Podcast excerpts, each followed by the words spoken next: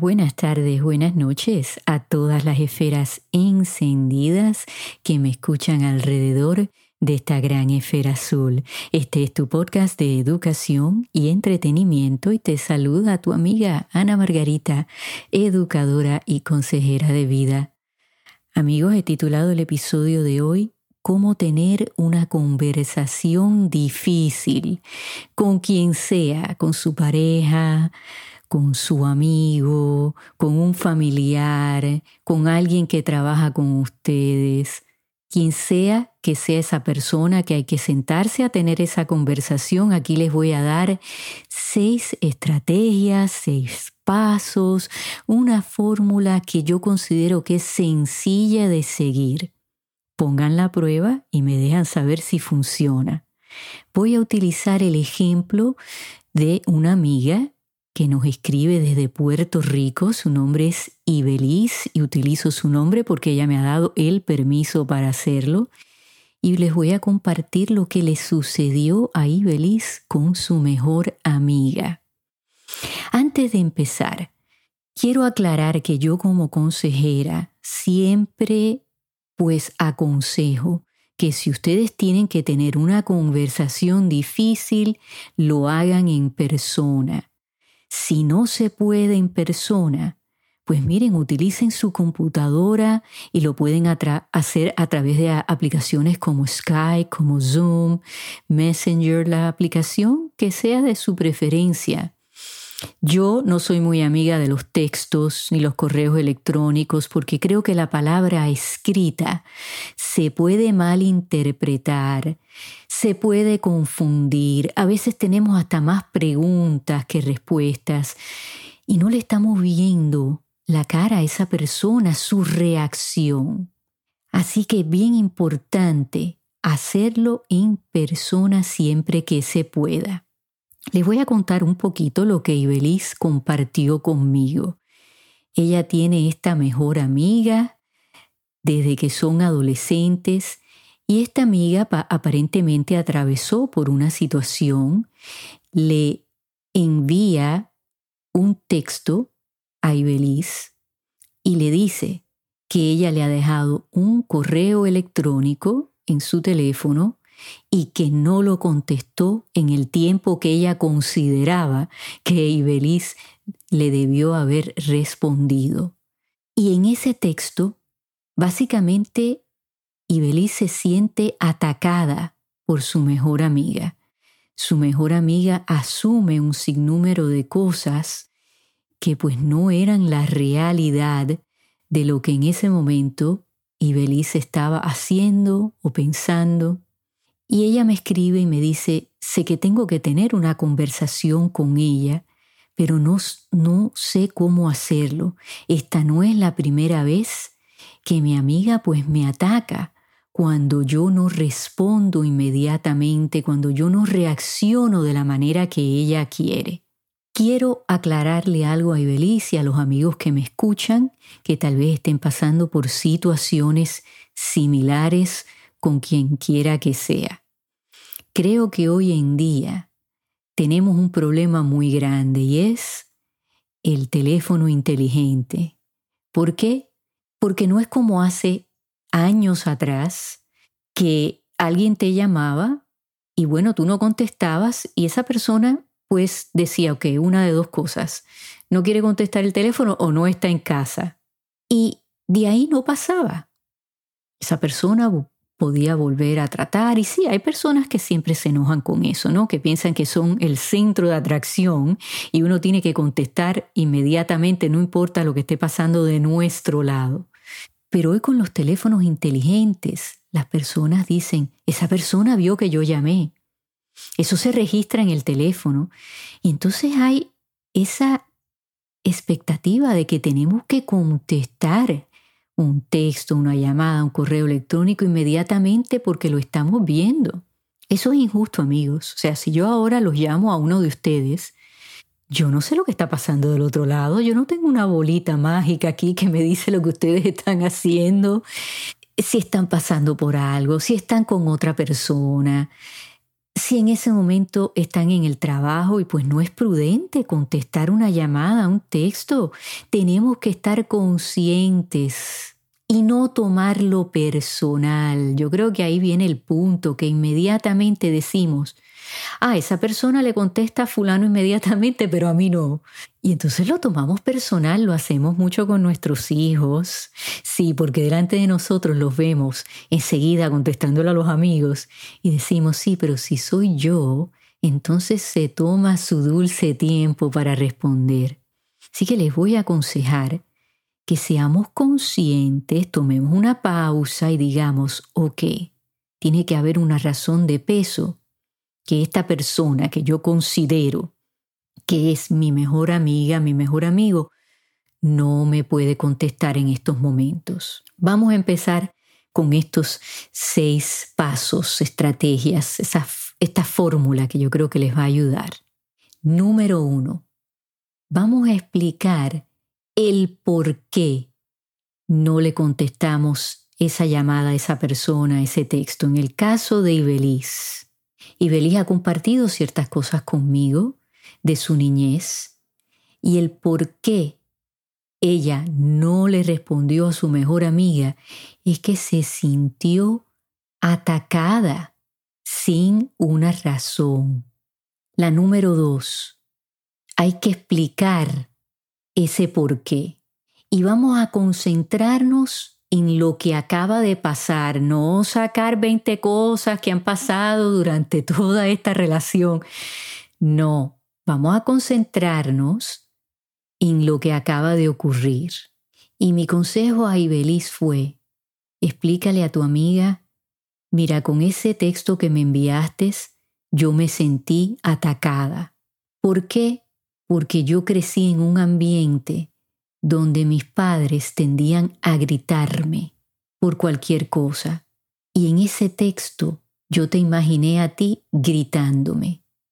Y mi reacción pues fue retirarme, porque es lo que yo aprendí. Me asustó tu tono y yo pues no puedo bregar bien con personas que me gritan. Yo me apago.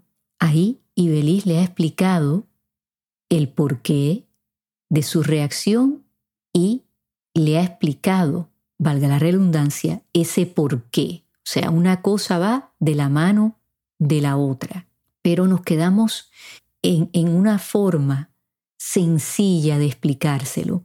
¿Por qué no mezclar cosas pasadas? Porque entonces se complica y eso lo podemos hacer después que hemos practicado esta fórmula, ¿bien? Así que número uno, el por qué. Número dos, explicar el por qué. Número tres, el expresar cómo esa acción te hizo sentir. Lo dije en uno de los episodios pasados que la doctora Maya Angelou decía, que siempre vamos a recordar cómo alguien nos hizo sentir, aunque olvidemos sus palabras de la forma que lo hicieron, pero si en ese momento nos sentimos heridos, ese dolor se activa, aunque no nos acordemos qué nos dijo. Y Belisa aquí sintió ese dolor de que su amiga pensara de que ella no le quería dar de su tiempo, no le interesaba prestarle atención al problema por el cual ella estaba pasando. Se siente herida porque a través de todos estos años ella le ha demostrado a su amiga que sí la quiere, que le interesa lo que le pasa, que siempre ha estado ahí para ella. No le dio la oportunidad de explicar qué estaba pasando. Ella asumió que Ibeliz pues no estaba interesada en escucharla. Cuando decimos, tú me hiciste sentir de esta manera, pues esa otra persona lo puede tomar como un ataque, pero si le decimos lo mismo pero en otras palabras, yo me sentí de esta manera. ¿Ven la diferencia? Si utilizamos el tú me hiciste sentir, inmediatamente esa persona se lo toma personal. Pero si decimos, esa situación me hizo sentir de tal manera, la otra persona va a estar más abierta a escucharnos. La número cuatro. Vamos entonces a escuchar qué tiene que decirnos esa persona. Y esta es una parte difícil, porque esa persona de momento, amigos, probablemente va a vomitar, perdónenme la expresión, todo lo que están sintiendo y pensando. Es posible que hasta le, le, añadan pedazos a la historia, pero ustedes manténganse en un espacio de escuchar. Imagínense que esa persona está dentro de un globito y entonces está expulsando todas estas cosas y ese globito se va llenando de agua, pero ustedes no se metan en el globito, no se ahoguen con todo lo que esa persona les está diciendo, escuchen. La número cinco, validen, aunque sea una sola cosa que esa persona les ha dicho. Aunque ustedes encuentren que esa persona está siendo injusta, por lo menos validen una cosa. Por ejemplo, en este caso de Ibeliz, yo le aconsejé que le validara a su amiga que ella se sintiera que al Ibeliz no contestar la llamada inmediatamente, eso pues la hizo sentir mal. La hizo sentir que Ibeliz no quería sacar el tiempo para escucharla. Eso es válido, que una persona se pueda sentir de esa forma.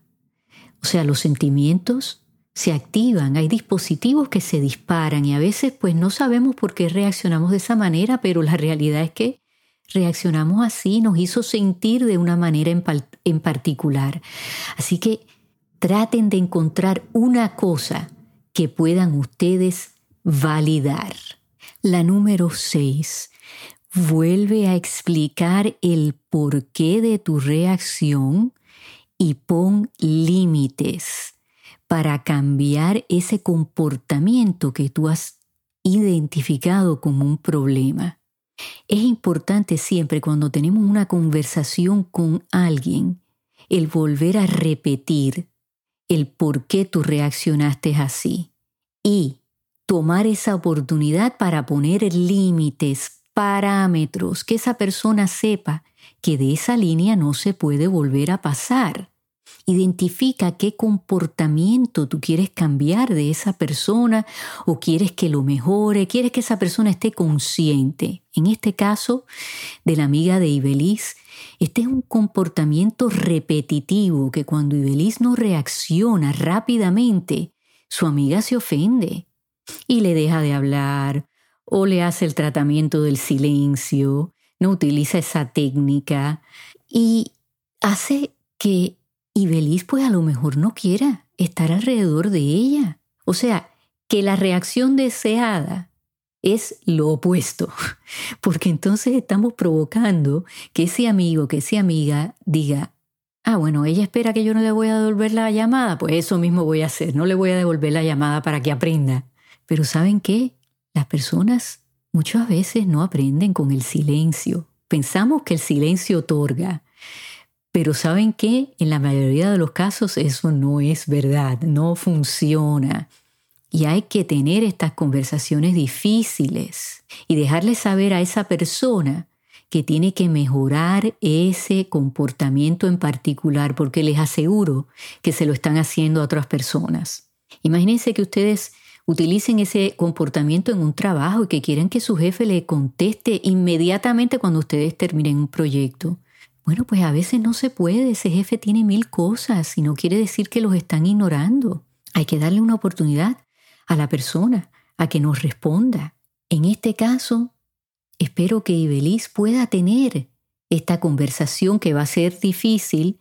Su amiga a lo mejor no va a responder bien, pero si sigues estos pasos, Ibeliz, yo creo que vas a poder abrir la puerta haciéndolo con respeto, demostrándole que si tú valoras y validas esa amistad, la validas a ella como persona y que tú quieres continuar esta relación, pero que necesitas poner estos límites porque cuando ella actúa de esa manera, hay dispositivos en ti que se disparan y se te hace difícil controlar de la manera que reaccionas. Creo que también, y y escuchen amigos, Se les debe decir a esa persona, si tú me necesitas de verdad, porque es algún tipo de emergencia, sientes que estás en una posición de salud mental peligrosa, que necesitas mi apoyo, después que me dejes el correo electrónico, envíame un texto diciéndome,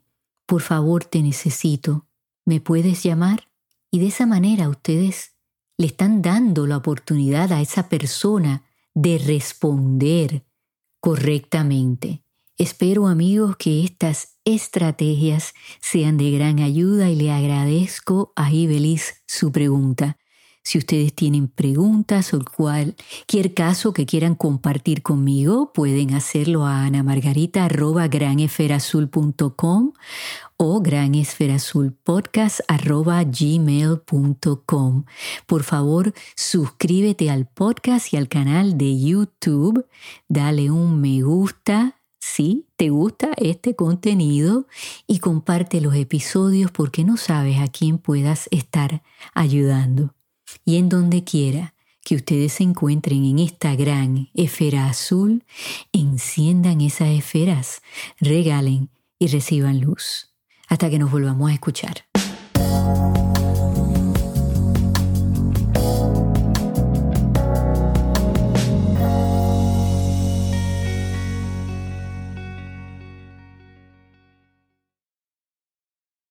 Nota legal. El podcast Gran Esfera Azul tiene como único propósito el educar y entretener. Su participación en este podcast es totalmente voluntaria.